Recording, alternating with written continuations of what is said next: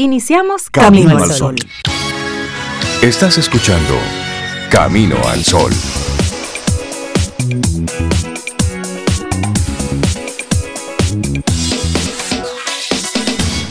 Yo espero que ustedes hayan pasado un súper fin de semana. Ay, que lo hayan pasado bien, que hayan descansado. ¿Cómo están? Sí. Eso fue lo que Bien. se hizo perfectamente así.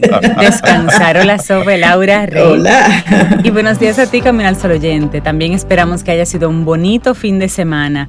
En algunos casos y para mucha gente fue un fin de semana muy concurrido. Mucha gente había salido de la ciudad con esto del feriado del jueves y la verdad es que las, la ciudad Ah, estaba sí. más tranquila porque el interior estaba Fire. on fire. Sí, la- las playas, Sí, me, los diferentes eh, me balnearios dicen que el, estaban muy activos. sí, que el jueves, el jueves sobre todo, las playas estaban abarrotadas. Eso me comentaron. Sí, ahí tenemos Sí. varias cosas para nosotros ir reflexionando y muchas tienen que ver en, bueno, está muy conectado con el tema que tenemos para hoy. Es que puede ser muy fácil perder el rumbo y a veces muy difícil tener ese autocontrol. Entonces, por un lado, las autoridades están diciéndole a la gente, vamos a reactivar la economía, es decir, Sí. activar todo lo que es la, la parte del, del turismo interno. Y por otro lado, sigue con el tema de, del- de los horarios, del toque de queda. Entonces, miren, no podemos tener siempre todo lo que se quiere. Aunque tú quieras lo mejor Claro. de los dos mundos, no puedes. O reactivamos la economía o nos quedamos en casa. El tema del autocontrol. Ya hemos visto que en nuestro país eso no funciona. No solo aquí. En Europa lo hemos visto, en Estados Unidos no funciona. En unos países más que otros se ha tenido algún tipo de control. Pero en una cultura como la nuestra, el autocontrol no existe. Lamentablemente. Y eso hay que decirlo con toda la responsabilidad del mundo. Lo que vimos en este fin de semana es que las piscinas estaban abarrotadas. Distanciamiento social, olvídese de eso. En Eso no existía. No, olvídese de eso. En- Es que en nuestro país, desde que usted se da dos tragos, su compañero de bebida se convierte en un compadre. Y a usted le agarra con un abracedero y un cariño. Entonces, ¿cómo tú puedes darte un trago social y al mismo tiempo sostener el distanciamiento físico? Mire, eso es difícil, imposible casi. Entonces, yo creo que aquí las autoridades tienen que sincerar todo esto. Suelten eso ya de, del, del toque, Del toque de de queda. queda. O activamos Y la que economía o no se. Libre, albe- libre albedrío. Punto. propones. Y entonces, en las emergencias, si ha de suceder, bueno, pues que en las emergencias se vayan tomando las, las decisiones. Pero lamentablemente no podemos tener las dos cosas juntas. Esa es la realidad. Eso es lo que hemos visto. Es penoso lo que tú dices, pero sí, muchas personas no han llevado ese distanciamiento en ningún momento, es con o sin toque de queda. Eh, sin embargo, ¿qué, qué pasaría con lo que sí tratamos de cuidarnos? Que hacemos el esfuerzo, porque Claro. Mientras los otros no se cuidan, el contagio puede aumentar. Por Y supuesto. un día a quienes le va a tocar estar en una emergencia, posiblemente sin que haya posibilidad de que nos ingresen, es a lo que sí hacemos que el esfuerzo de cuidarnos. Entonces, eh, es un tema. Es un sabes. tema. Es, Y, y es como tú dices, es como responsabilidad individual, que ahí es que está lo difícil, ese autocontrol, sí, que es la actitud de Camino al Sol en el día de hoy. Autocontrol. por supuesto. Ahí es difícil. Solamente aquella persona que ha tenido algún familiar eh, padeciendo la enfermedad sabe sí. que esto es real, que esto no es un fastidio de las autoridades ni del nuevo orden mundial. No, eso está ahí. Eh, ¿Es posible que esto llegó para quedarse? Sí, es posible. Se están trabajando vacunas, son muchas cosas que están sucediendo, pero al mismo tiempo el autocontrol Correcto. Claro, lo que hace la diferencia. Correcto. Y si es, estamos sí, en sí. que nos vamos a quedar en casa para, para, el- para los términos laborales, pero vamos a salir a la calle para los términos de fiesta. O sea, Exacto. o estamos de fiesta, o estamos libres, o estamos eh, supeditados a un horario, pero que tenemos las dos cosas, queremos las dos cosas. Yo quiero estar con ese quédate en casa, quiero cobrar por fase. Exacto. Pero quiero que no me pongan un toque de queda para yo poder salir a la hora que yo quiera. Entonces, Entonces no podemos tener todo, no. Es una pena, porque Es como dice pena. Sobe, mucha gente Sí, que sí. está cuidándose y sí está mostrando el autocontrol, sobre todo las Claro. personas que se saben vulnerables. Y es entonces una pena cuando quizás en la misma casa hay personas que tienen distintos eh, eh, formas de Sí, manejar el, y el virus. sobre esto. Correcto, Claro. correcto. Así es que ese es el, el pensamiento con el que nosotros arrancamos el programa. Hay nuevos horarios para el toque de queda, hay extensiones de dos horas, iniciando hoy a partir de las 9 de la noche, de lunes a viernes, y los sábados y domingos a partir de las 7 de la noche. Y el gobierno está diciendo que ya no puede resistir más el FASE, que tiene que buscar Sí. otras formas. Es que es insostenible. Es Claro. que el asistencialismo a todo un país, eso lo puedes hacer por un momento muy puntual, pero eso no es sostenible en el tiempo. Ya, ya, ya van seis meses. Eso, Exactamente, económicamente es, No, un- es que no es una carga fuerte. por supuesto. Sí, Entonces, sí, sí. así con todos esos pensamientos, arrancamos nuestro programa Camino al Sol. En Camino al Sol, la reflexión del día.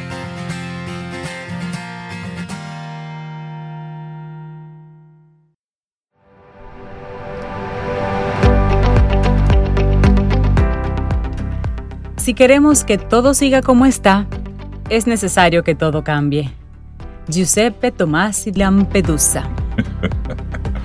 Vamos avanzando, esto es Camino al Sol. Reflexionemos juntos un poco sobre los beneficios del autocontrol. Algo de eso, de eso que no hemos tenido en estos últimos tiempos, autocontrol. Bueno, pues hablemos de los beneficios del autocontrol en sus diferentes sabores, colores y tamaños, porque sí, a veces nos dejamos invadir por la ira, el miedo, nos dejamos invadir por los deseos que tenemos ahí dentro de nuestro ser y terminamos haciendo algo que ni siquiera habíamos pensado.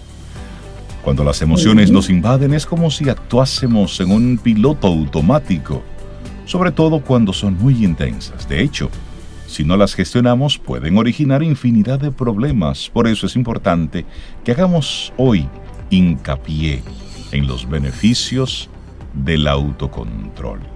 Así es, y aprender a gestionar nuestras emociones nos ayudará a conocernos, pero también va a repercutir de manera sana en nuestras relaciones. Además, gracias al autocontrol tomaremos decisiones más acertadas, nos vamos a organizar mejor y seremos capaces de cumplir nuestros objetivos, siempre y cuando estemos comprometidos con ellos. Los beneficios del autocontrol son innumerables. Ahora bien, es necesario aclarar que, control, que controlarse no es reprimirse, No. Tampoco perder espontaneidad, tampoco es eso. Más bien consiste en ser capaces de poner un límite a las pasiones y a los impulsos en función de un mayor bienestar. Así que vamos a profundizar con algunos de los principales beneficios del autocontrol. Y la introducción a ellos es una frase de Lao Tse que dice, quien conquista a otros es fuerte, mas quien se conquista a sí mismo es poderoso. Así es. Uh, Bueno, el mayor o el primer beneficio de los que vamos a compartir hoy es una mayor claridad mental. Un sentimiento fuertemente arraigado o una pasión desmedida afectan las capacidades cognitivas. La ciencia lo ha demostrado y el sentido común también. Bajo estados de extrema emocionalidad, mucha tristeza, mucha alegría. La intensidad de lo que se siente no permite pensar con claridad. Esa es la razón principal, principal por la que con ira o con miedo llevamos a cabo comportamientos que, nos que no nos imaginábamos que podíamos tener. Las facultades cognitivas se inhiben ante la fuerza arrolladora de esas emociones. Lo usual es que después terminemos arrepintiéndonos por lo que hicimos o dijimos en ese instante extremo.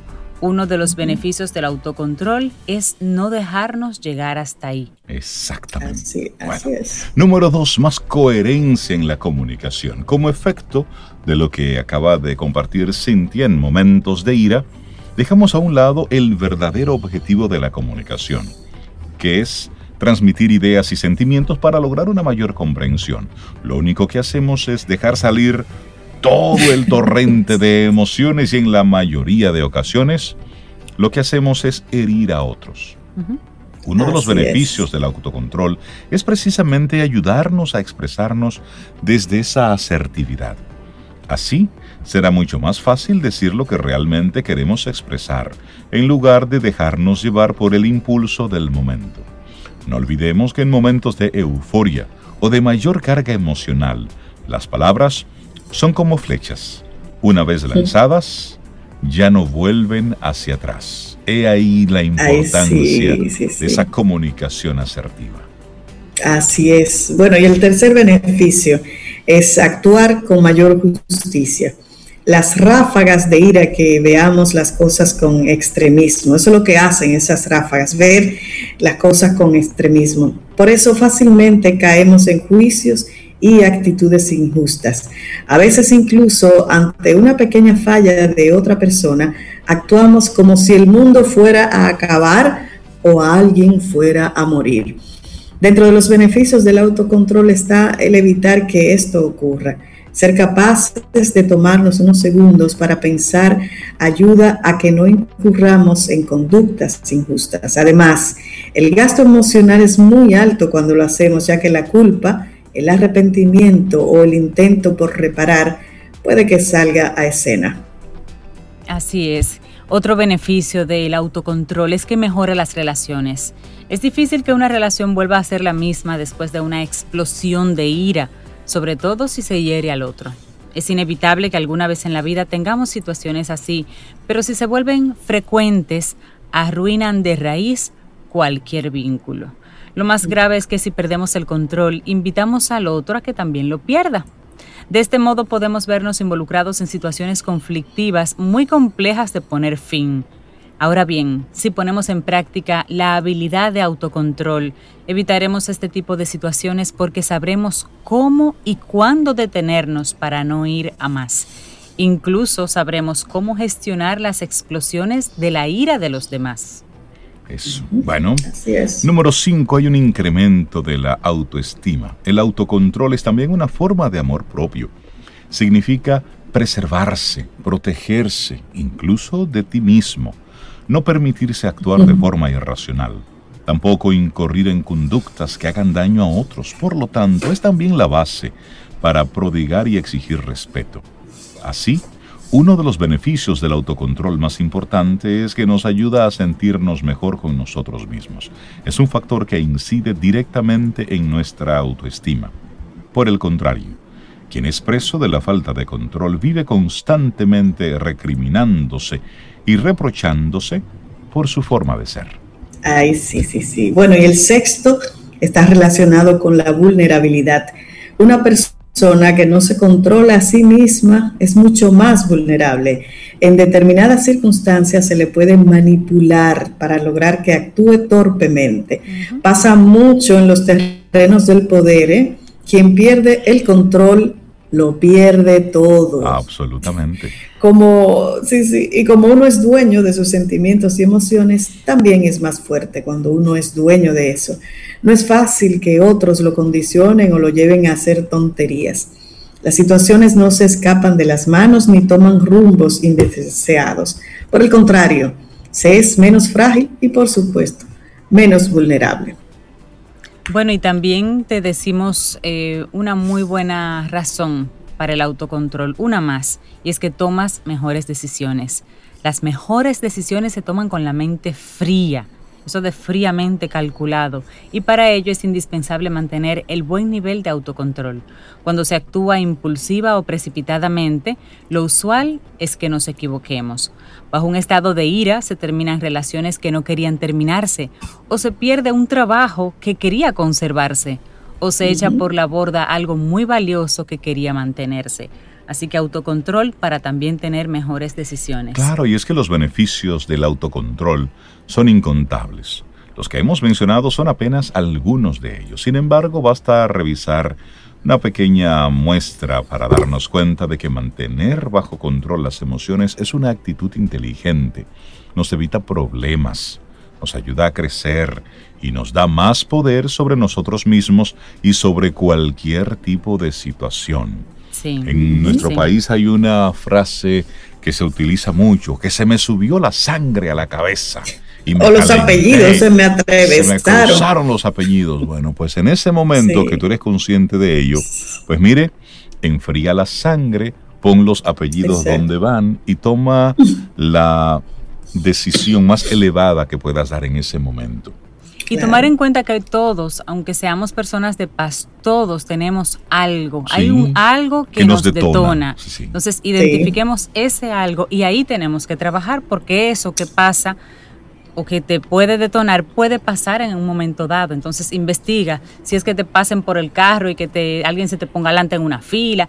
¿Qué es lo que a ti te detona? Y eso específicamente es la oportunidad que tenemos para trabajar. el troglodita que hay en ti? Sí, sí, sí. ¿Qué saca eso de ti? Ay, yo, yo tengo una identificada. ¿Cuál? ¿Cuál? Sí. Ay, Dios mío. ¿Cuál? que me tranquen el carro. O sea, que se parquen y, yo no pueda salir. Eso a mí me pone, yo no sé por qué. Te sube los Ramírez a la cabeza. no, en la cabeza. no, a mí me molesta en las filas que se me pongan delante. Me, me, me pone. sí. sí, sí, sí. Sí, sí, ¿Y a ti, Rey? Pues bien, creo que es un buen momento para hacer una pausa para música. Esta fue nuestra reflexión en la mañana. Seguimos con música aquí en Vida. Música Noticia. Entretenimiento. Camino al sol.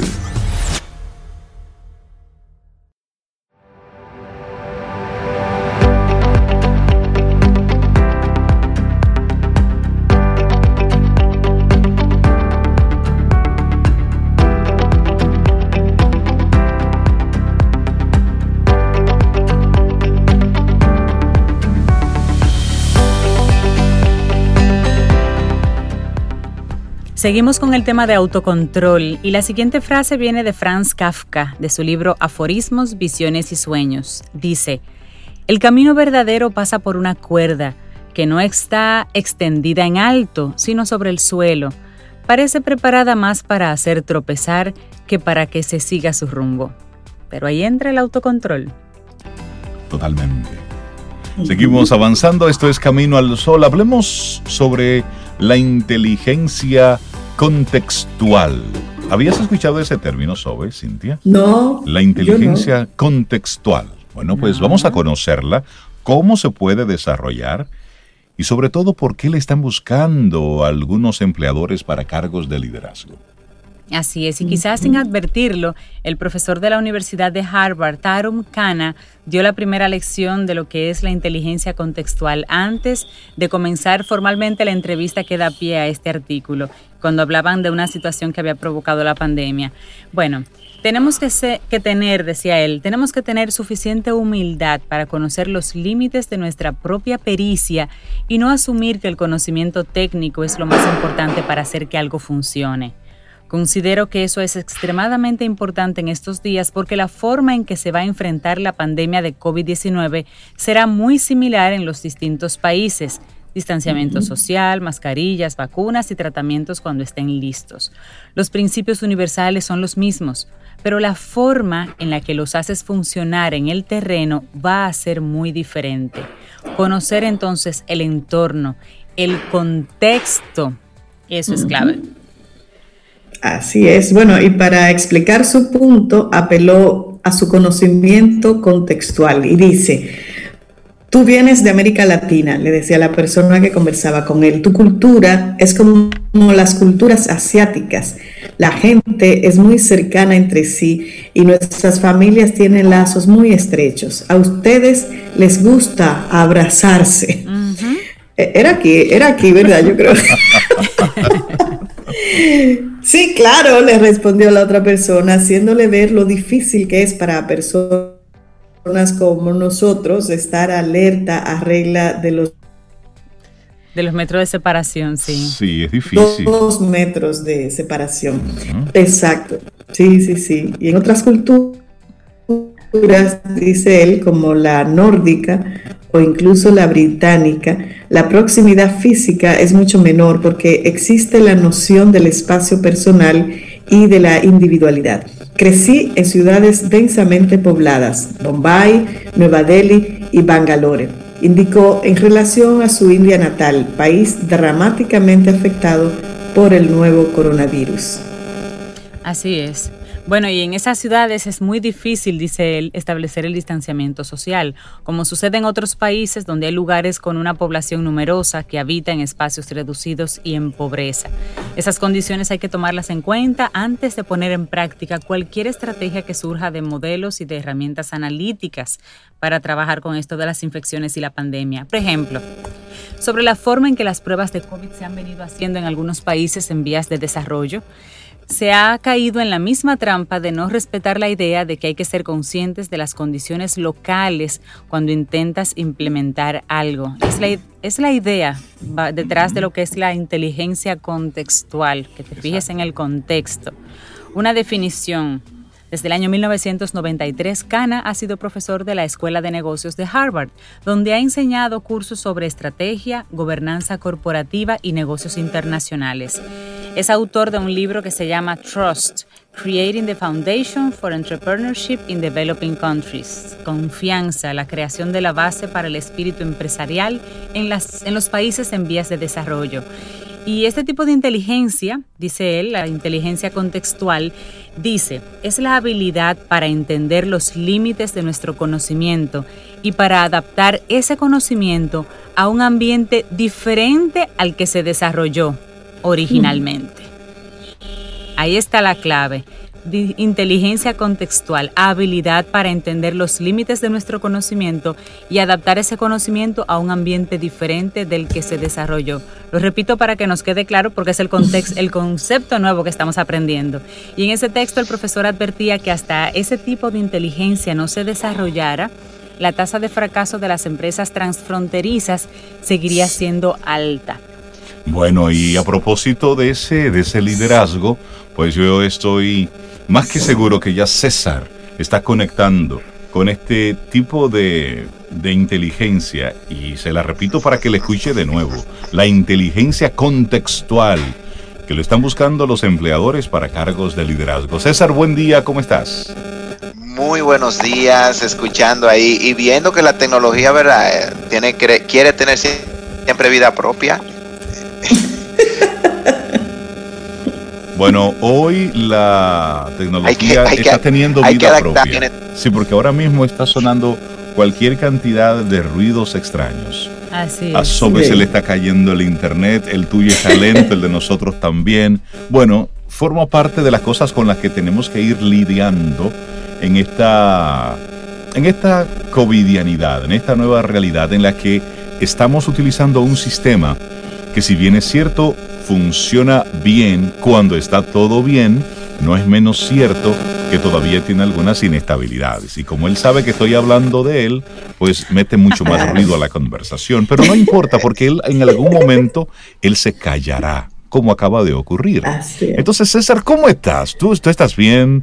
¿Te ves bien? Muy bien, muy bien, muy bien. Yo creo que las personas que crearon Matrix tienen que estar así en este momento. la Matrix. Pero ¿saben qué? No pueden con nosotros, César. No, no, no, no, Esa actitud camino al sol se mantiene. Y como tú decías y decía Cintia ahora mismo el tema de aprender dentro del contexto. O sea eso es lo que tenemos que hacer. Cuál es el contexto aprender de él sacar lo mejor.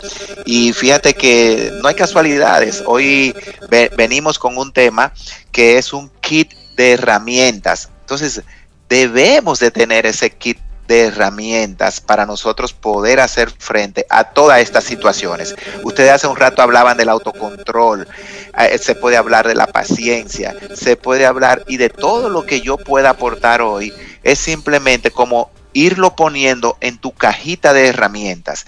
Si recordamos a, nuestras abuelas y de repente todavía a nuestras madres, ellas tenían una cajita donde ahí había dedal, hilos, habían alfileres, habían una serie de cositas como que ya tenían guardada ahí para cada momento propicio.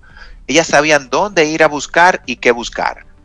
Se requiere a veces que los varones tengamos por ahí, ¿verdad? En la casa, o, no voy a decir los varones, sino que en la casa haya siempre, que sea un detornillador, que hayan algunas herramientas básicas, porque es lo que te va a permitir hacer frente a esas situaciones imprevistas hasta que de repente necesite un especialista. Exactamente. Es así, es así. Entonces, estas herramientas que vamos a compartir son ese kit que debemos de tener a mano para lograr esas cosas que nos proponemos en la vida, que al final llamamos éxito, porque desde Camino al Sol, el éxito que proponemos es la plenitud de lo alcanzado, o sea, es que te sientas bien con esas metas que te propone, no que intente lograr lo que la sociedad te quiere vender en función de eh, eh, una moda, una tendencia en función de logros de otros, sino de eso que tú quieres lograr. Entonces, cuando hablamos de ese éxito es cuáles son tus logros personales y qué tú vas a hacer para trabajarlo. En la medida en que lo, en que lo vas logrando, entonces ve disfrutando y ve celebrando el éxito. Eso es para nosotros esa orientación. Y hoy la palabra clave es una actitud y es la proactividad. Y la proactividad es algo que se ha pedido siempre. El detalle está en que ha, evolucionado el concepto de la palabra como una habilidad, como una competencia, cuando en esencia es una actitud que debe de estar presente en las personas. ¿Por qué debe de estar presente? Vamos a ver, vamos a, jugar un poquito como hacemos en nuestros programas a veces, y es a través de una dinámica. Cuando yo pregunto, ¿qué es una persona ordinaria? ¿verdad? En, función de su comportamiento, su vestir, su perfil, eh, lo que hace. ¿Qué viene a nuestra mente? Bueno, que Vamos parte a ver, de la norma, que es eh, un comportamiento regular esperado, que es una persona que, que no resalta, ni, ni, bien, ni en bien ni en mal, es una persona que se mantiene dentro de los límites. Sí, dentro del promedio. Dentro de un promedio de comportamiento, de vestimenta, además.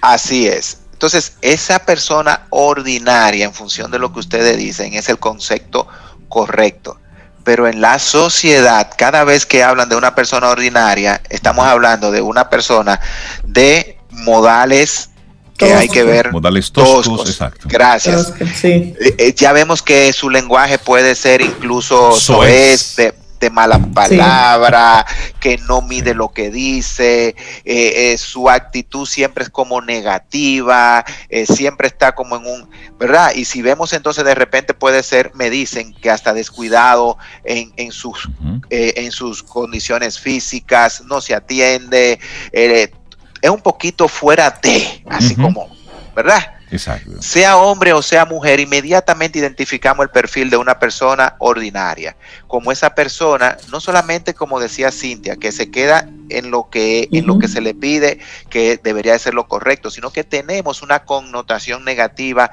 física de comportamiento, de perfil. Pues resulta que cuando le preguntan a una dama, o a un caballero que si le gustaría casarse con una persona extraordinaria, la respuesta automáticamente es Sí. Que sí. Sí, porque a la gente le gusta lo, bonito, lo organizado. Ah, pero resulta que si parto de esa definición, Rey, de la persona, que, es mucho más ordinaria, que es mucho más soez, mucho, mucho más soez, mucho más grotesca, mucho más descuidada. Sí, de ahí, claro, claro. Entonces, todo es de donde se parta. Entonces, el extraordinario es el que sobresale en el buen sentido de la palabra, haciendo cosas que van a hacer que él sea visto como una persona que, wow, ¿y qué puede ser? Porque tú vas a sobresalir. De una u otra manera puedes sobresalir. El detalle está en cómo quieres ser visto al sobresalir. Porque muy probable que nosotros rápidamente identifiquemos a una persona que sobresale en manera negativa. Y es una persona que quiere imponerse, que no mide eh, el alcance de lo que hace, como decían ustedes hace un rato en la reflexión, lanza flechas permanentemente desde su vocabulario. Entonces, así yo no quiero sobresalir. No es la manera correcta. Entonces, la proactividad es ese canal que te lleva a sobresalir. Siempre visto desde la perspectiva positiva. Entonces, cuando preguntamos qué es la proactividad, la mayoría de gente se queda solamente en el sentido de, oh, actuar rápido, hacer las cosas antes movimiento. de movimiento. Una persona ah, pila. Pila, que no hay que pedirle las cosas y él la está haciendo. Pero resulta que en nombre de la proactividad se cometen muchos errores. Ay, yo pensaba, no, lo que pasa es que yo quería sorprenderte. Eh, no, mira, lo que pasa es que yo quería ver si. No, no, entonces, eso de la proactividad es una actitud que tiene que trabajarse. ¿Y cómo se va definiendo entonces la proactividad? Partiendo de esa actitud. Bueno, es esa actitud que está presente en las personas, ¿verdad? Que no le permite a que se queden en las situaciones difíciles, sino que las superen. O sea, la persona proactiva siempre está pendiente de superar la situación, como lo que estamos viviendo ahora. Los proactivos no se han quedado esperando a ver qué sucede, sino que están creando su propia realidad. Toman la iniciativa sobre su propia vida primero. Claro no es sobre los demás, no es sobre lo que hacen otros, sino sobre su propia vida. Y entonces trabajan en función de eso que le va a ayudar a ellos y va a ayudar a otros. ¿Por qué? Porque la proactividad también es enemiga del egoísmo. Yo no puedo ser proactivo solamente pensando en el bien propio. Entonces, la proactividad no se limita solo a una acción rápida, sino que se orienta a una toma de decisiones al iniciar o mantener un proyecto. Implica además hacerse cargo de lo que hay que hacer. O sea, ahí ya sí entra el detalle. ¿Qué es lo que hay que hacer? Vamos a hacerlo. Entonces deben de entrar preguntas que conecten hacia lo bien hecho. Y es cómo lo vamos a hacer, desde dónde podemos partir, el por qué, qué resultado queremos, para que no sea un simplemente, ¿qué es lo que hay que hacer? Mover esas eh, sillas. Pues vamos a moverla y de repente lleva la mitad, sí, pero no era en ese sitio, era allá. O durante el trayecto, pues se cae una, se rompe otra, porque la proactividad. Exactamente. Entonces, la proactividad tiene que ser trabajada con esa calma. Entonces, las personas proactivas cuentan con valores especialmente seleccionados para cada ocasión. Entonces, ahí es que vamos a entrar al kit. Dime, dime, Cintia. Ese es el kit de los proactivos que vamos a ver ahora. Exactamente, porque si no, simplemente son personas que salen como manada desbocada A, correr. ¿Y por qué corren? Yo, no sé. No sé, pero hay que correr. Hay que correr. Hay que correr. Eh, no, lo que pasa es que hay que, ser, hay que ser proactivo en esta empresa. Mira, aquí no le gusta verte sentado, ponte a hacer algo. Muévete, muévete, muévete. No se trata de eso. Usted tiene que con su accionar, ¿verdad? Ir conectado a los eventos. Claro. Y debe de ser capaz de anteponer su idea única, entiéndase su egoísmo, ¿verdad? A un objetivo de, de trabajar con energía por el bien común. Y eso hace que se amplíe entonces nuestro círculo de influencia. Las personas proactivas pueden y son regularmente muy influyentes. ¿Por qué? Porque marcan un buen camino. Entonces, ¿cuál es ese kit? Considerando 10 cosas rapiditos, eh, rapiditas y no me voy a quedar en ellas. Número uno, transformar las ideas en acciones. Bien. El proactivo no se queda solamente en las ideas. Me gustaría, quisiera, sería bueno. Tú ves, Dice, esto, es un buen tiempo. ¿Cómo lo vamos a hacer? Ah, no, exacto. Fíjate que automáticamente entra, ok, si esas son las ideas, vámonos al cómo, de qué manera, cuándo, en qué forma es que la voy a hacer. Número dos, las personas proactivas actúan sin esperar solamente el resultado final, sino que buscan nuevas oportunidades. Y en el camino pueden ir ajustando. No se quedan solamente, bueno, ya yo decidí hacer esto y por ahí es que voy. No, no, en el camino tienen la capacidad de saber ver nuevas oportunidades, incluirlas y ajustar la marcha. Exacto. La proactividad conecta con el punto número tres, anticipar, prevenir y resolver problemas. Los proactivos están muy orientados a ser visionarios porque anticipan, previenen y están muy orientados. Y hoy día, algo que las empresas están buscando no es solamente a que podamos resolver problemas, es que podamos anticipar problemas. Entonces, si lo paramos en estos tres y usted comienza a transformar sus ideas en acciones, actuar sin esperar a que le digan, anticipa, previene y va a la alta dirección y le dice, miren, yo creo que en nuestro departamento podemos hacer esto para mejorar y esto lo podemos hacer de manera proactiva, ya que de acuerdo a la tendencia y cómo vamos, ahí tú comienzas a verte como una persona que extraordinaria en función de tu trabajo y comienza a ser considerado y percibido de una manera distinta. Estamos hablando con César Cordero de Del Carnegie Dominicana. Hoy el kit de competencias y valores para el éxito, el poder de ser proactivos. César, confundimos a veces la proactividad con movimiento, con acción. Y ya tú mencionabas la, el peligro de esa proactividad no calculada, no programada. Pero también tenemos el otro extremo, y es la reactividad. Actuamos después que ha sucedido algo. ¿Cómo nos ponemos justo en medio? Hoy tú estás hablando de cuáles son esas herramientas que necesita tener una persona para hacer un uso eficiente de la proactividad. Pero, ¿cómo, cómo llegar a ese, a ese justo punto medio? Yo conozco de los dos grupos, conozco de los reactivos, de los que esperan que algo se caiga para recogerlo y conozco del otro grupo, de los que han eh, cometen actos imprudentes por ser muy proactivos. ¿Cómo me pongo justo en medio? Y en el camino hay algunos que ni siquiera después que se caen lo recogen. Están pendientes de ver si es otro que lo recoge. O sea, que ni siquiera actúan de manera reactiva, es que ni actúan.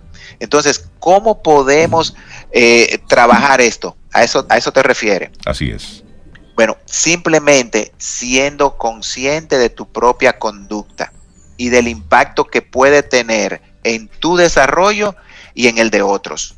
Ese es un elemento clave para desarrollar la proactividad. Yo tengo que ser consciente de cómo yo estoy reaccionando. ¿Por qué? Porque la proactividad no es solamente la reacción, es la acción. Entonces, por eso es que hay otro elemento dentro de la proactividad y es el actuar de forma activa. Fíjate que no te hablan nada más de forma proactiva. Hay que actuar en medida en que los eventos suceden para no caer en la trampa de lo que tú dices. Que porque si soy demasiado proactivo, no, no, espérate, que, que, hay, que, hay, que, hay que ver lo que puede pasar la semana que viene. No, ya va, eh, hay que prepararse para diciembre, pero no estás viviendo el presente. El hoy está tomando acciones de forma activa hoy, porque lo que tomes hoy es lo que te va a preparar para el futuro. Está bien que veas el futuro, pero que no te quedes allá, porque ahí caemos en esa trampa que tú dices de cometer errores o no vivir el presente. Y al otro lado es entonces ser consciente de tu conducta y decir, no, mira, yo es verdad, eh, no estoy siendo proactivo, yo no estoy eh, siempre dispuesto, yo solamente estoy cumpliendo con lo que se me pide, por lo tanto estoy siendo ordinario porque hago lo que se me ordena, eh, yo no estoy siendo responsable de mis actos. Entonces, si yo no soy consciente de todos estos elementos que son propios de mi conducta, del impacto que tiene en mí y en otros, es muy probable que me mantenga en esa posición que tú decías de manera reactiva. Y ahí te estoy respondiendo con los mismos elementos del kit. El 5, Perseverar, no rendirse ante los retos. El 6, estar siempre dispuesto, más allá de lo meramente ordinario. No, verifique qué usted puede agregar de milla extra. Ojo, siempre vemos la milla extra como dar más dentro de lo que te toca. No es quedarte todos los días hasta las 12 de la noche trabajando. Mira, te estoy, te estoy escuchando y, recuerdo un, un, video de una competencia de, de gimnasia en el que la actitud y la proactividad de un entrenador le salvó de una lesión a una, a una de sus atletas. La chica iba corriendo para dar un salto y caer dando unas vueltas. Ella al momento de dar el paso para el salto, el entrenador se dio cuenta de dónde ella posiblemente iba a caer. Y este señor corrió a una velocidad tal que cuando esta chica pisó en falso e iba punto a caerse y se iba a lesionar muy fea, por la, muy feo por la caída, este hombre aparó, sostuvo a esta muchacha en el aire de una forma que nadie vio venir esa actitud de ese hombre. Y todo el mundo aplaudió la forma en el acto, en cómo este hombre le salvó de una lesión a esta, a esta chica, a esta competidora. Es, y, eso es como estar en tiempo presente, estar Así es. Eh, en contacto con lo que está sucediendo y prever las diferentes opciones, lo que puede salir y actuar entonces en vía de consecuencia. Así es. Y qué bueno que tú pones ese ejemplo que está visualizado en un video. ¿Por qué? Porque le está dando como tanto valor a lo que decimos en función de él estuvo observando a la joven. Exacto. Estaba ahí. Él, ve, él vio qué sucedía en tiempo presente. Él vio el pie donde pisó. Él siguió el trayecto de ella y, es, y pudo estar preparado para el momento clave. Eso es. Vemos, si él de repente se, se va a correr, puede ser que se caiga, se adelanta o se atrasa de donde debía de caer la chica y se pierde el momento. Así es. Pero él, él le dio continuidad. Entonces, por eso es que es tan importante que cuando decidimos usar este, este kit de herramientas, lo pongamos en función y, y, con esto cierro, de lo que nosotros queremos en la vida. ¿Cuál es tu propósito? Entonces, lo primero es tener un propósito de lograr algo más cada día. Mejorarte a ti mismo. Entonces, ¿qué elementos entran para yo poder ser proactivo? Fijarte el logro de metas. Exacto. El retarte con las prácticas de tus relaciones humanas. ¿Qué puedo hacer diferente? Yo puedo ser proactivo y, y hoy llamar a personas que hace días que en mi mente están ahí sonando, que la tengo que llamar y, darle un, mensaje, darle una palabra de aliento. No te detenga, hazlo. Eso hará que tú comiences a ser proactivo, controlar el estrés. ¿En cuáles áreas de mi vida yo tengo que ser proactivo? ¿Qué quiere decir? No quedarme en un, en un asiento de lamentación, de queja, de preocupación, sino moverme a la acción, como decía Cintia hace un rato. La proactividad nos va a ayudar a sentirnos mejor con nosotros mismos. ¿Por qué? Porque veremos que hicimos lo mejor que pudimos. Nos vamos a orientar a resultados y eso hará que se desarrolle, querramos o no, nuestro liderazgo. Porque cuando en una empresa ven que tú eres una persona proactiva y muestra tu compromiso, que estás visionando lo que va a suceder, que tienes influencia positiva, que demuestra tu agilidad, porque tú que mencionaba el video, eh, Reinaldo, ¿qué hizo ese señor? Mostró su agilidad. Totalmente. Claro. Se movió rápido. Entonces, cuando nosotros mostramos estas cualidades, somos flexibles. Las personas proactivas tienen que desarrollar la flexibilidad porque no se trata de correr, se trata de ajustar en el camino. Ahora mismo se nos está pidiendo que seamos flexibles. Exacto. Sinónimo de ser proactivos. Entonces, cuando unimos esto y lo llevamos a un plan de trabajo diario en nuestra vida personal, en nuestra vida profesional, entonces comenzamos a sobresalir y la gente nos ve como extraordinarios. Y ahí viene entonces ese liderazgo por disposición y no por imposición. César Cordero de Del Carnegie Dominicana, muchísimas gracias por compartirnos este tema, el poder de la proactividad. La gente que se quiere poner en contacto con, ustedes en Del Carnegie. Bueno, como siempre nos pueden llamar, ¿verdad? Al 732-4804 y estamos cerrando ya el último Q del año. O sea, ya la próxima semana usted entró en octubre, noviembre, diciembre. Las empresas se miden por quarter. Este es el último, el último trimestre. ¿Qué vamos a hacer para cerrarlos bien? cerrar bien este año, perdón, y poder ser proactivo con relación al 2021. Ese es el reto. Entonces, a todos los Caminos Solo oyentes que se pongan en contacto con nosotros, yo le voy a enviar el documento, ¿verdad? Vía email de este equipo, porque cada una de estas competencias las tenemos organizadas, ya que son parte de nuestros programas, el de liderazgo, el del Carnegie Course. Se pueden poner en contacto con nosotros y le enviamos el kit.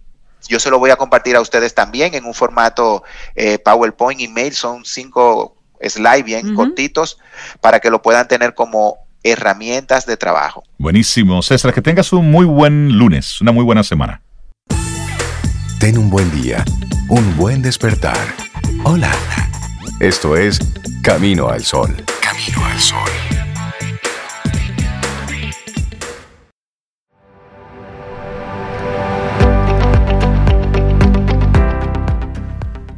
Autocontrol, nuestro tema central en el día de hoy. Y la siguiente frase viene de Mandy Hale. Dice, a veces, cuando pierdes el rumbo, te encuentras a ti mismo. Si usted no entendió esa frase, no está listo para esta conversación. No está listo para esta conversación. O la conversación con Santa Santaella, nuestra próxima colaboradora que nos acompaña en el día de hoy. Hola Janis, ¿cómo estás? Buenos días, señores. esa, fue, esa fue la frase y verdaderamente eh, qué, qué reto el poder controlarnos, el poder salir adelante. El autocontrol es la segunda herramienta de la inteligencia emocional. El autocontrol viene primero de conocernos. Una persona con, con, alta inteligencia emocional es una persona que tiene éxito la inteligencia emocional está considerado dentro de las cinco habilidades o capacidades que tienen las personas altamente exitosas, comprobadas científicamente. O sea, para tú tener éxito hoy, tú necesitas la inteligencia emocional más de lo que estamos nosotros ahora. Y el autocontrol lo vamos a necesitar porque es el proceso que nos ayuda a regular las emociones en las crisis. Así es, Janis, y cada vez más, y antes de la pandemia se veía ya esa tendencia de las grandes empresas a, si bien es cierto, a valorar muy bien la carrera profesional y el currículum de una persona, pero valoraban mucho más ese tema de las habilidades blandas, la inteligencia emocional incluida, porque decían, bueno, las habilidades duras las aprende aquí, cada quien tiene su método, pero las habilidades blandas necesito que las traiga la persona. Y bueno, y hoy este ha sido nuestro tema y hay un reto muy grande con eso y hoy les traje eso y el miedo y los miedos que estamos manejando.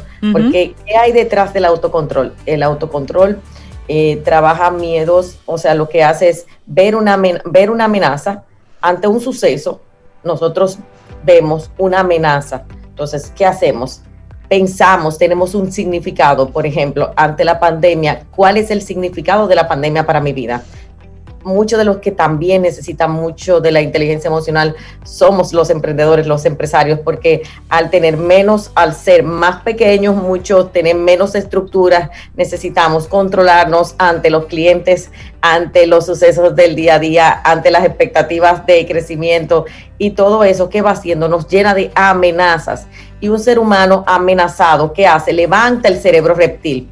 ¿Qué tiene el cerebro reptil? La zona de comodidad. ¿Qué tiene el cerebro? El cerebro reptil es que reacciona. Inclusive cuando tú compras impulsivamente, quien reacciona es tu cerebro reptil. Ese es el que definitivamente empuja, el que dice, bueno, ¿por qué? Porque es el de sobrevivencia. Mucho de el más básico. Es totalmente reptiliano y hay algo importante ahí. La gente dice, bueno, ¿y, qué hacemos en este caso? ¿Y qué hacemos para nosotros? No ver amenazas, no ver y perder el miedo. El miedo siempre va a existir. ¿Qué pasa en, una, en un sistema donde tú estás en crisis, en crisis? Es que tienes la, la la cerebral entrampada todo el tiempo. Es como que tuvieras un edificio lleno, lleno, lleno, lleno, lleno de espacio vacío y tú estás acumulando todo en por ejemplo, en el sótano. Va a explotar. Entonces hay una parte tuya que está acumulando todo el tiempo. Estoy acumulando en el trabajo, estoy como emprendedora acumulando. ¿Por qué? Porque no estoy alineado a mí mismo, no estoy canalizando las emociones. Las emociones se canalizan. Por ejemplo, ¿qué tienes ira en este momento? ¿Qué te frustra? ¿Qué te da impotencia? Que te da tristeza. Y cuando yo conecto con mis emociones, cuando yo me conozco, o sea, yo digo, bueno, mira, esto yo no lo puedo manejar, esto yo sí lo puedo manejar. ¿Qué nos está trayendo hoy? Eh, hoy que vamos a hablar eh, de la parte personal del emprendimiento y de la parte eh, de relaciones. En la parte personal, ¿qué nos conlleva el autocontrol? Ah, nuestras emociones son nuestras el otro no se merece tus emociones a menos que sean emociones positivas. Las emociones negativas se canalizan a través de una comunicación efectiva.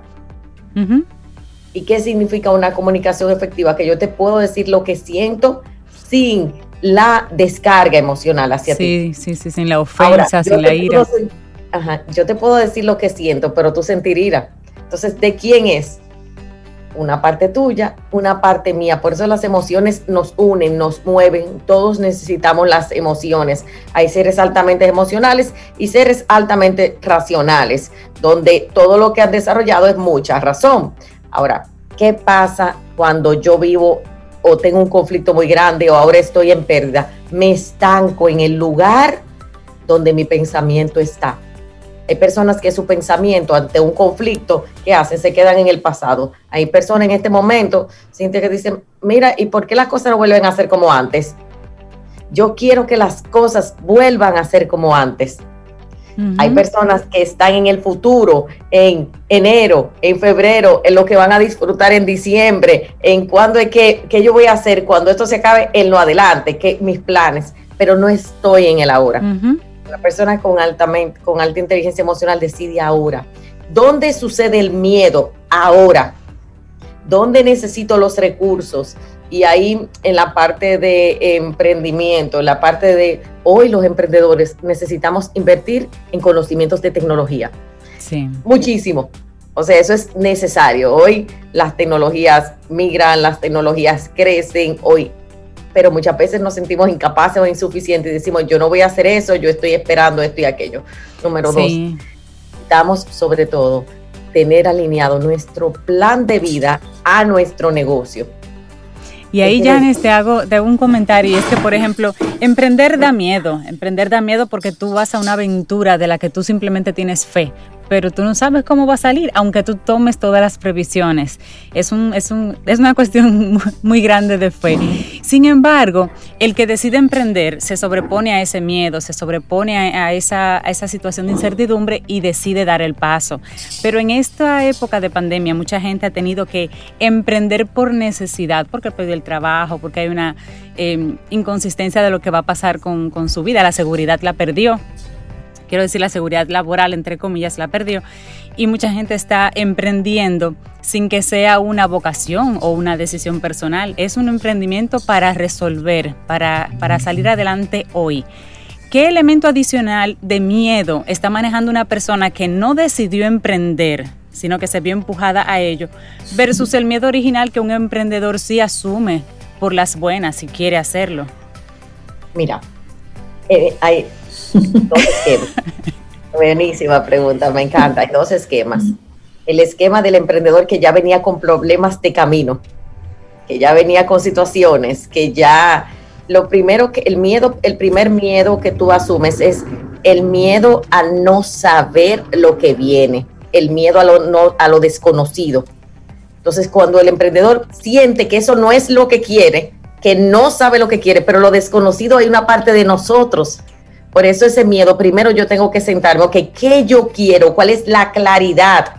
Los emprendedores es un proyecto, tú te necesitas, como no hay todavía, hay muchas universidades formales ahora para nuestros hijos, pero nosotros no, estudiamos emprendimiento.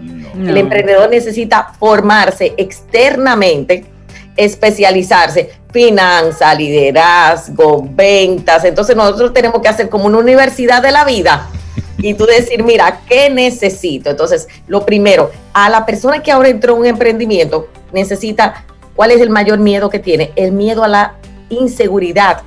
el miedo a la pérdida. Cuando tú entras a un emprendimiento de forma impulsiva, que muchas veces puede surgir súper bien, hay personas que dicen, yo entré por aquí, ahora necesito encontrar mi pasión, porque ¿dónde se pierde el miedo? Cuando los tres cerebros están alineados. ¿Qué quiere decir? Yo sé lo que quiero, ese es el cerebro racional, yo actúo para eso y sobre todo estoy protegido estoy protegido por mí mismo. ¿Cómo estoy protegido? Con soluciones. Ahí viene la inteligencia creativa. Cualquier problema que tú tengas en este momento, tú necesitas empezar a buscar soluciones. ¿Qué está haciendo el emprendedor en este momento? Durando quizás un 60 o 70% de su tiempo en parte operativa porque ha tenido que involucrarse más. Eso le ha dado más cansancio y ahí viene otro miedo, el miedo al fracaso. Señores, ¿cuánto el miedo a nosotros nos cuesta fallar? Eso el ego es horrible para un emprendedor que quizás tiene mucho tiempo que tú dices, wow, fallé. Necesitamos aprender a través del fallo. Y eso es una humildad que nos las da las crisis.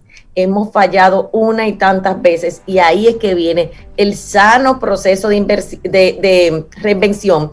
Porque yo digo, wow, yo no lo sé hacer. Yo no me siento capaz de hacerlo. Y ahí viene esa creación, dice, esta es la solución. La inteligencia creativa, esa parte de despertar, viene cuando tú caes. Es increíble. Ahora, muchos de nosotros, como decía Reinaldo ahorita, lo hacemos proactivamente, nos preparamos y entonces decimos que yo tengo que aprender de finanzas, yo tengo que aprender del plan estratégico. Yo le decía en, fuera del aire que este es un momento de hacer tu plan estratégico de cómo tú vas a terminar estos cuatro meses, qué tú tienes que hacer, sobre todo que son tres meses, porque estamos hablando que hay un tipo de negocio que sube en diciembre, pero hay otro tipo de negocios que, son que baja. Y no sabemos cómo las personas van a reaccionar a un diciembre en casa con mascarilla.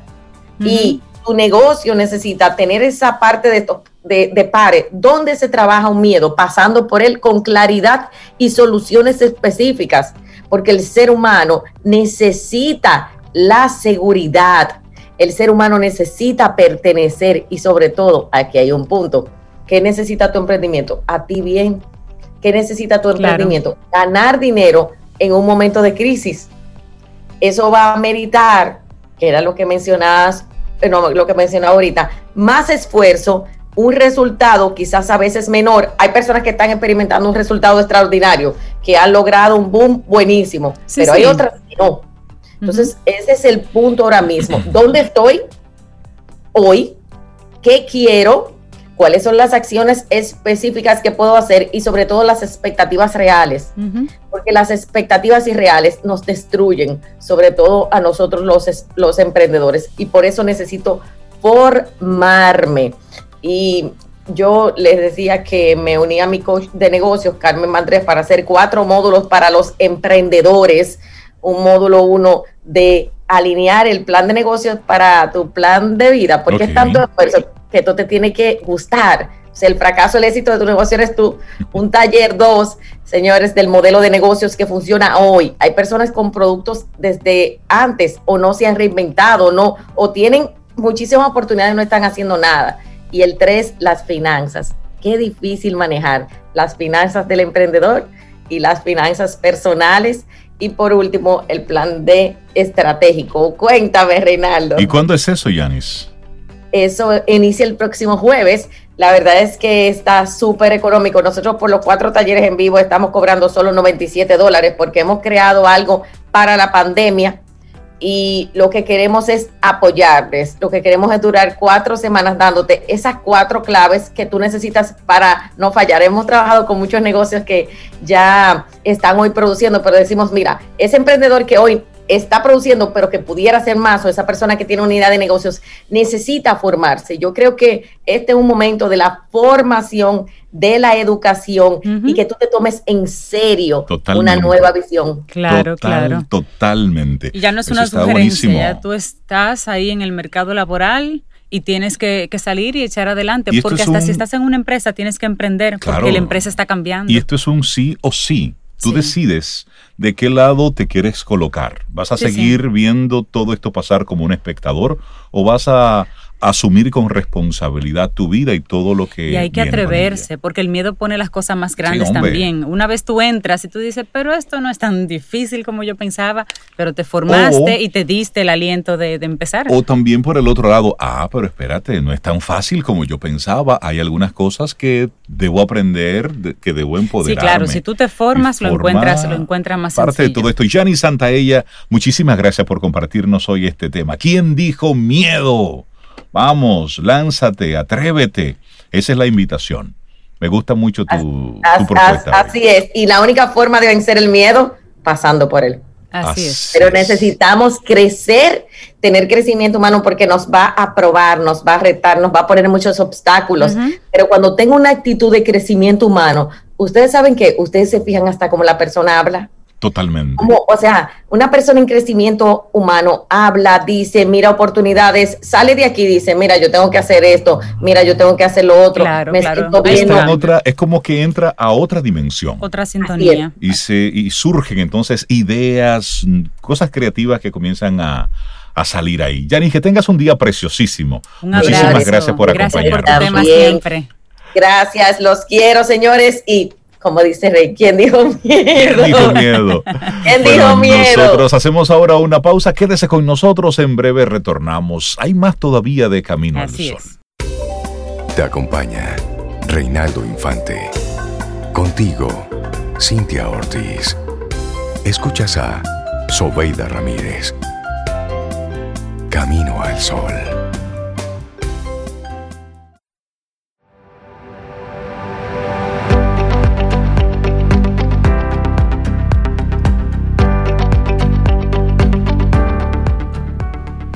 No importa cuánta luz lleve dentro de mí, siempre habrá momentos en los que me sentiré perdido, confundido, buscando dirección. Ese es el camino del corazón humano. Joyce Robb Continuamos, esto es Camino al Sol. ¿Recuerdas? En Camino al Sol.do estamos conectados durante todo el día y nuestro número de teléfono de WhatsApp. Que creo que no lo hemos mencionado, 849-785-1110. Si no lo tienes anotado, 849-785-1110. Te recordamos que hoy estamos completamente online, Camino al Sol.do. Así es. Bueno, y el tema que propusimos al inicio de nuestro programa es el autocontrol. Sí.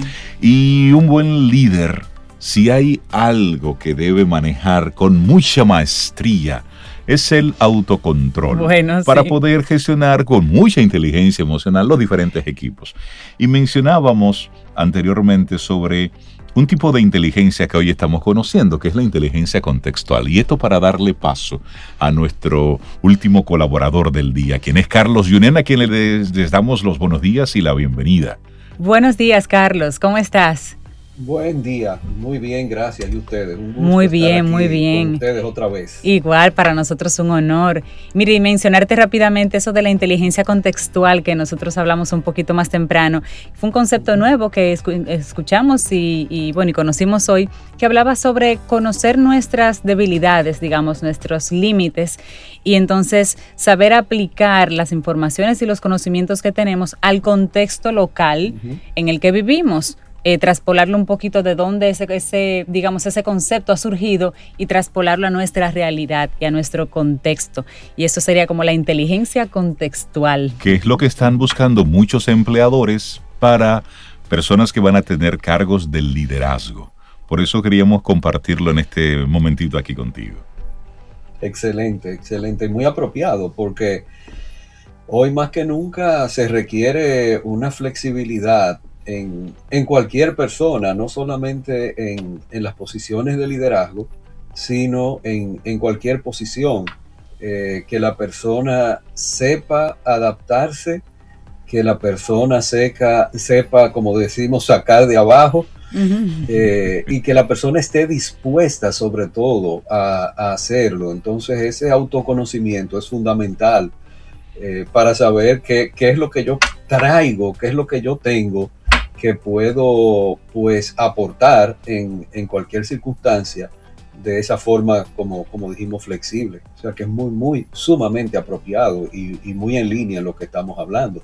Sí, muy alineado con, con tu tema de liderazgo estratégico en la nueva realidad, porque, Carlos, la gente y las empresas están compartiendo información a nivel global.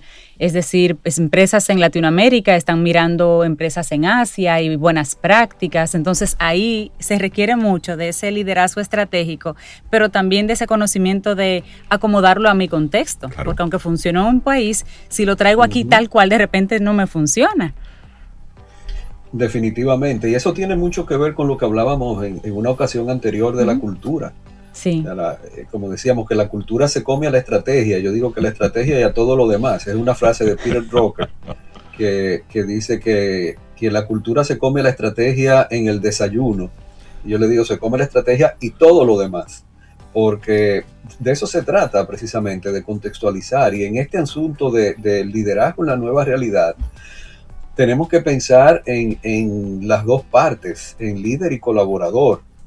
Eh, ambas partes en este momento están pasando por, por momentos de incertidumbre y ya no hablemos de la incertidumbre que trae la pandemia, el trabajo, no, vamos a hablar de la incertidumbre que tiene que ver en cómo hago mi trabajo en esta nueva modalidad de trabajo, en esta nueva modalidad donde una gran parte, si no todo, se está haciendo virtual o remoto.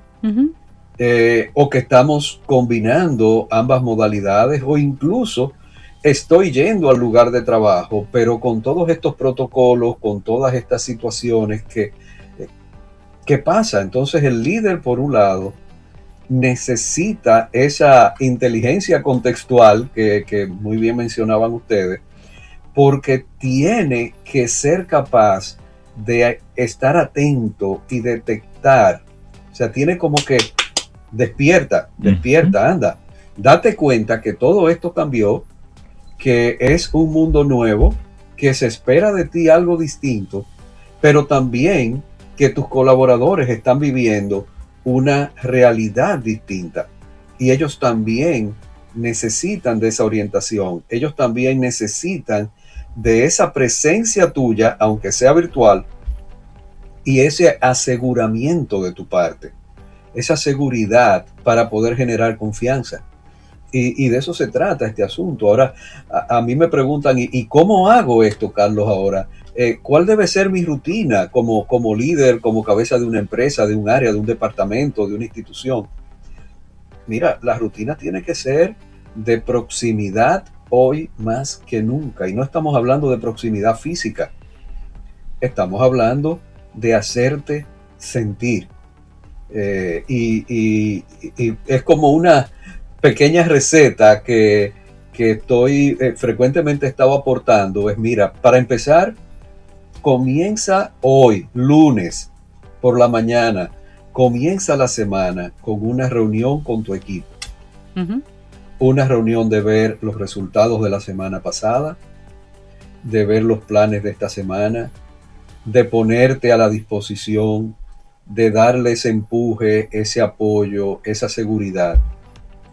Y cada día de la semana, hazte presente, aunque sea dos veces a la semana, que la gente no sienta que hay un acoso, sino una compañía, un puedo contar contigo, eh, tú puedes contar conmigo como líder, yo estoy aquí, cómo han ido las cosas, qué necesitas, qué te ha salido bien, en qué podemos mejorar.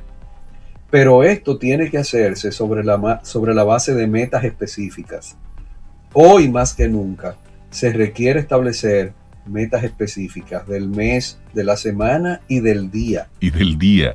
Precisamente en ese, en ese punto quería conversar un poquitito, Carlos, porque esta idea que teníamos anteriormente a esos planes a largo plazo, a mediano y a corto, se ha, se ha modificado.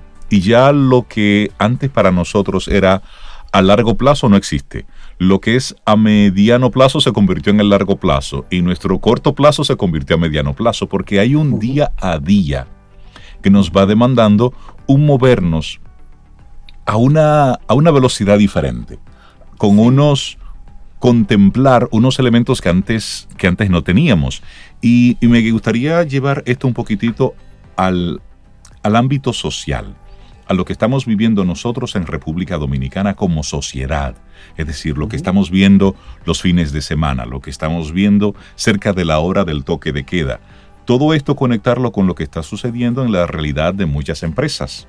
Entonces, si por un lado estamos viendo informaciones que son un tanto duales, por un lado el gobierno dice, vamos a reactivar la economía, pero por otro lado todavía seguimos con un toque de queda, tenemos una dualidad, tenemos una ambigüedad que se muestra desde arriba y todos entendemos lo que está sucediendo, pero eso tiene un impacto directo en las empresas que están viendo en ese día a día cómo ir sorteando las diferentes situaciones que se van presentando. Porque estamos listos para eh, abrir la economía, pero las escuelas están cerradas. Entonces, si tengo las escuelas cerradas, si tengo todavía medio trabajo en la casa, medio trabajo virtual, pero hay que reactivar la economía, hay que salir, estamos teniendo unas, unas dualidades que, como decimos el dominicano de a pie, se le hace todo un reto entender cómo, cómo manifestarse, cómo moverse, Carlos. Un líder, viendo esta ambigüedad social, esta ambigüedad económica, manejar y estructurar esos equipos es todo un reto. Hmm. Así es. Y, mira, ante todo, lo, lo más importante es que el líder reconozca esa dualidad, esa realidad, esa situación. La, en, nuestro encuentro anterior, si, ustedes recuerdan, nosotros hablábamos de que el mundo cambió y no va a volver atrás en una serie de aspectos. Y en ese sentido, la institución, empresa y el líder tienen que entender que en la medida que sea posible y en las posiciones que sea eh, más eh, viable, hay que, que, procurar facilitar ese trabajo remoto. Entre otras cosas, no solamente por un tema de eficiencia, de costo, de una, de una cantidad de, y por supuesto del protocolo, de, tener cuidado de la gente ante la situación, también por lo que ustedes decían del tema escuela. O sea, eh, tú tienes mucha gente que sus hijos están en un colegio, que el colegio comenzó y está dando las clases virtualmente. Y papá y o mamá tienen que estar ahí porque los niños están en la casa. Exactamente. Y entonces, parte de ese liderazgo es reconocer esa realidad y permitir, e incluso no solamente permitir, sino también facilitar, orientar cómo lo haces como padre, como madre. ¿Cómo lo haces? ¿Cómo puedes vivir en esta realidad? Entonces, llega el momento en que finalmente tenemos que reconocer que el liderazgo va más allá de lo que pasa en una relación de trabajo. Exactamente. Hay un aspecto humano, hay una relación con tus colaboradoras y colaboradores en virtud de la cual tú tienes una responsabilidad y una oportunidad de real y efectivamente ayudar al desarrollo de esa persona y a que esa persona dentro de sus circunstancias pueda manejar las circunstancias y el trabajo. Por eso es tan importante este asunto de las metas, por eso es tan importante hacerte presente, por eso es tan importante generar un ambiente de trabajo de confianza que va de ambas partes. Yo como líder voy a generar una plataforma de confianza, pero tú como colaborador vas también a responder de una forma que a la empresa y al líder le genere confianza de que, bien, estás en tu casa, estás teniendo una flexibilidad de horario, pero estás cumpliendo con esas metas, estás entregando lo que tienes que entregar y estás en total alineamiento con esa visión que tenemos, con ese destino deseado, que es lo que en estos momentos, que como ustedes decían, que tenemos que planificar en, en pedazos, en bloques más cortos, esa visión es la que nos va a mantener unidos y alineados en una misma dirección. Entonces, el líder debe comunicar y mantener viva esa visión con total claridad y al mismo tiempo manejar los pequeños bloques en los cortos y medianos plazos. Sí, sí, es una, es una, receta y muy personalizada. Además, cada empresa va a tener que encontrar ese método que le funciona. Y como se tuvieron que reorganizar en muchos casos eh, de manera abrupta, ver esa reorganización rápida que terminó siendo una sorpresa agradable, que se puede mantener y y que no está funcionando, que estamos esperando simplemente que se abran porque no funciona de otra forma que, la presencialidad. Pero ahí se va a hacer una, será una combinación interesante, Carlos. Va a ser una economía muy diferente, yo pienso, el próximo año. Una combinación interesante y un reto para las, por ejemplo, empresas como instituciones como la DGI o el Ministerio de Trabajo. Tendrán que abrir un poquito eh, esas nuevas opciones. Van a tener que integrarlas porque van a ser nuevas realidades. Así mismo, y, facilitarla, porque en el fondo ayuda por una parte la competitividad, pero también ayuda y respalda a la sociedad para que la familia, para que el ser humano pueda vivir una vida lo más normal posible dentro de todo este contexto que estamos viviendo.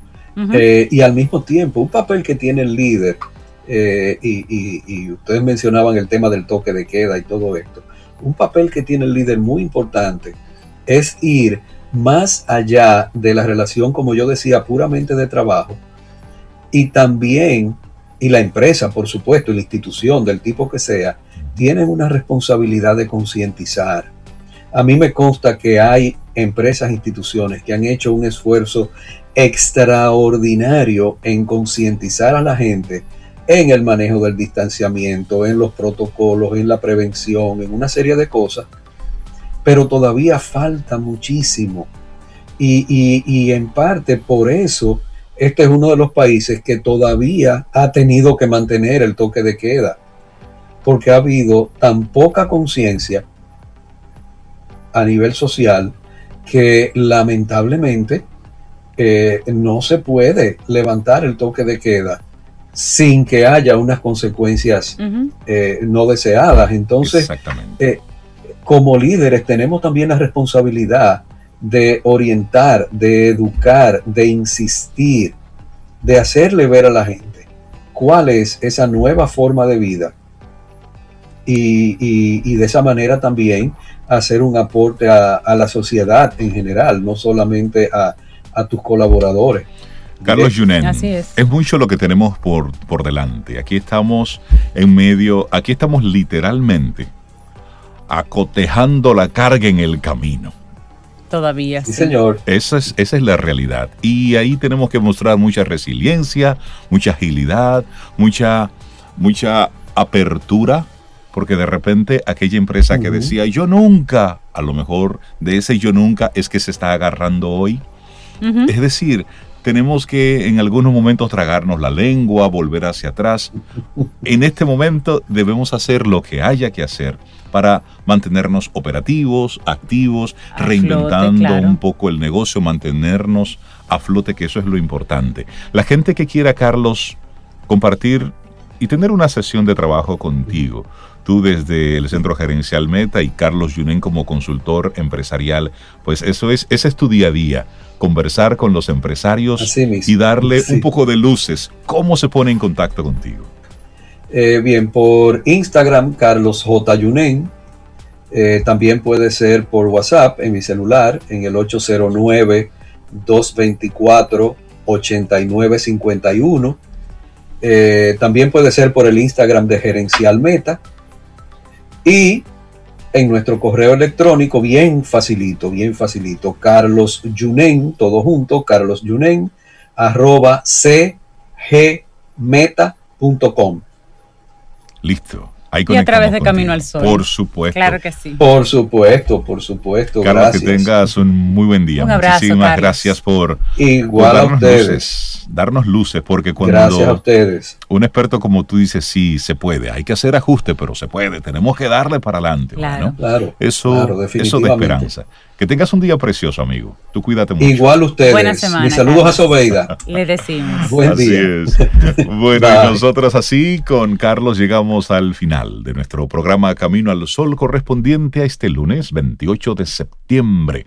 Recuerda que conectas con nosotros a través de caminoalsol.do. También estamos disponibles en todas las plataformas de podcast. Ahí conectas con nosotros, escucha los diferentes contenidos que tenemos para compartirte. Recuerda el tema del día. Puede ser fácil perder el rumbo, pero aquí el llamado es autocontrol. Tengamos, señores, un buen inicio de semana, autocontrol, inteligencia emocional, inteligencia contextual. De esto vamos a salir. Pero ¿cómo? Ah, eso depende mucho de nosotros. Exactamente. Tengamos Bueno, lindo día. Y esperamos que hayas disfrutado del contenido del día de hoy. Recuerda nuestras vías para mantenernos en contacto. Hola arroba caminoalsol.do. Visita nuestra web y amplía más de nuestro contenido. Caminoalsol.do Hasta una próxima edición. y pásala bien.